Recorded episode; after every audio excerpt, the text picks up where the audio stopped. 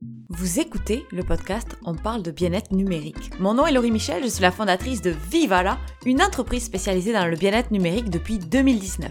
Notre mission, vous aider à instaurer de saines habitudes autour de la technologie.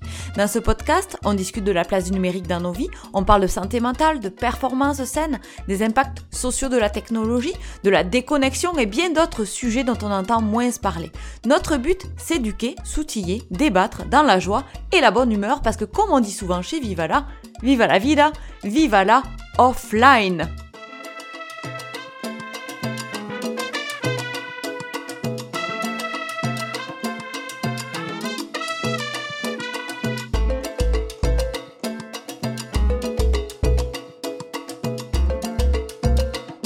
Merci à Isarta, notre partenaire de visibilité.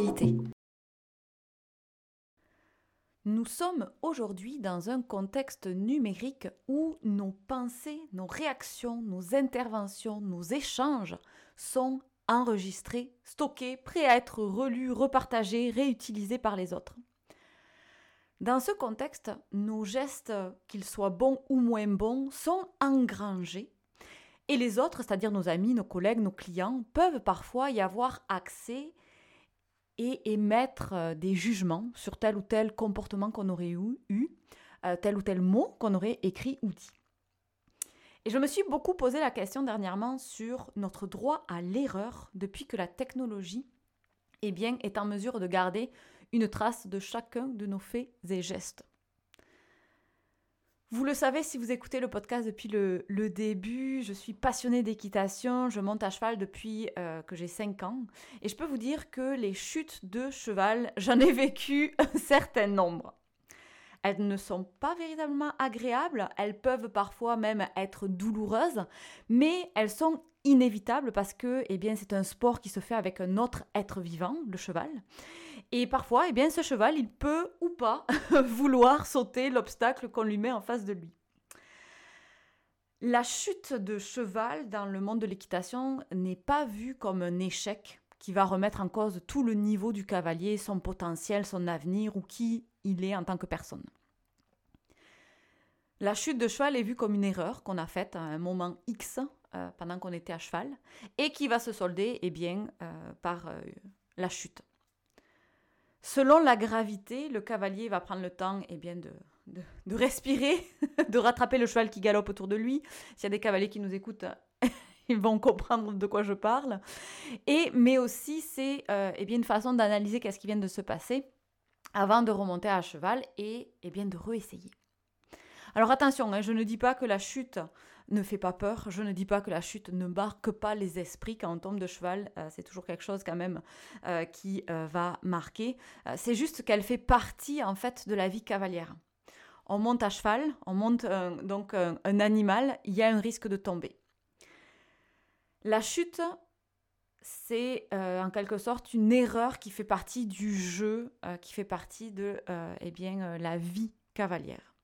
Cette erreur, donc euh, le geste en fait qui nous a conduit à tomber de cheval, va être aussi euh, eh bien, euh, un acteur de changement en fait. On va réfléchir à la raison pour laquelle on est tombé et on va essayer de trouver en fait des solutions pour s'améliorer et faire en sorte que ça ne se reproduise plus. Maintenant, imaginons aujourd'hui, on tombe de cheval et cette petite erreur de quelques secondes est retranscrite à travers tous les réseaux sociaux. Et en fait, notre niveau de cavalier est évalué sur ces 15 seules petites secondes d'erreur où on est tombé. La vidéo tourne en boucle sur TikTok, sur Instagram, sur Facebook, tous les réseaux sociaux. Et chacun y va de son commentaire pour juger, pour dire qu'est-ce que euh, moi j'aurais fait si ça, ça. Est-ce que l'on va avoir envie de remonter à cheval si on sait que tout va être comme ça retracé, euh, jugé, analysé par les autres? En sachant en plus que tout le monde fait une fixation sur ces 15 petites secondes d'erreur et ne considère pas eh bien, tout le reste autour, hein, les, années qu'on a, qu'on a pris à euh, travailler, à évoluer, etc. Nos apprentissages, ils sont souvent liés à nos leçons du passé, à nos erreurs. C'est essentiel de pouvoir se tromper et euh, d'être à l'aise avec le fait de se tromper. C'est une façon aussi de rester humble et de se rappeler que nous sommes des humains avec une part d'imperfection et aussi eh bien, une grande capacité d'apprentissage, euh, d'amélioration. C'est agréable, n'est-ce pas, de gravir des escaliers vers un objectif, de vivre les étapes, d'avoir une sensation de, de dépassement de soi, de progression. Je trouve que le numérique veut parfois nous vendre un petit peu trop la perfection dans les mots, dans les images, dans les actions, dans les comportements. Alors c'est la question que je vous pose aujourd'hui. Est-ce que vous avez la sensation que vous avez le droit à l'erreur? Que ce soit dans votre vie personnelle, que ce soit dans votre vie professionnelle. Il y a parfois des normes sociales euh, qui se créent autour d'un certain euh, conformisme, euh, autour d'une recherche de perfection. Et cela peut mener à des refus de se prononcer, par exemple, dans des conversations, par peur de ne pas avoir raison, par peur de, perdre notre contrôle aussi de, l'image, en fait, que les autres personnes ont, parce que, et si on se trompe, qu'est-ce que c'est qu'ils vont penser? Pourtant, la quantité d'erreurs qui ont mené à des découvertes scientifiques, par exemple la pénicilline, est un accident. C'est d'ailleurs une des bases hein, même de la science. Elle est toujours en mouvement, la science. La remise en question est au cœur de la méthodologie scientifique. Le droit à l'erreur est également arrivé dans de nombreuses organisations qui l'intègrent comme une valeur auprès de leurs équipes parce qu'elles ont compris que essayer est un impératif à l'apprentissage continu mais également à l'innovation.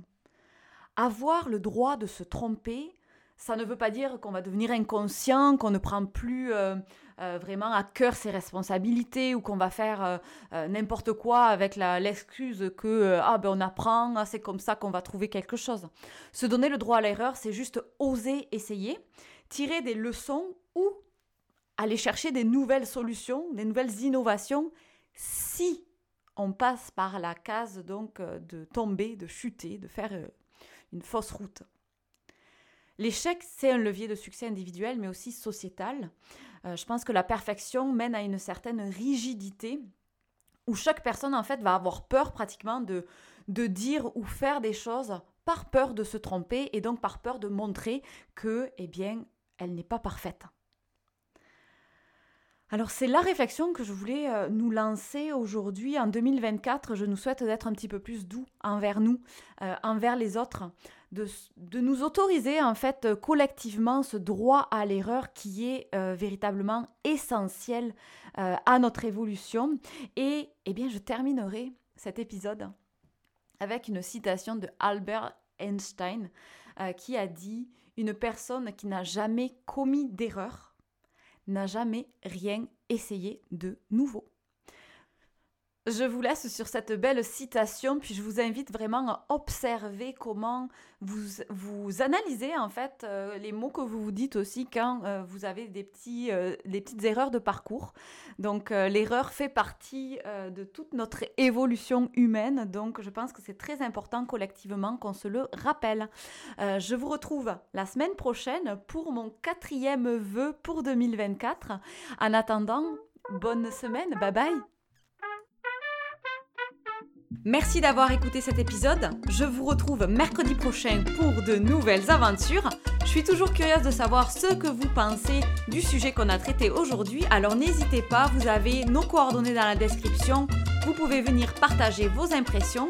Vous pouvez également laisser des étoiles et des commentaires à propos de ce podcast, partagez à votre entourage parce que ça nous aide à diffuser nos réflexions sur cet enjeu sociétal qui est l'hyperconnectivité, la déconnexion, bref, la gestion du numérique en général. Moi, je vous dis vive à la offline, à la semaine prochaine.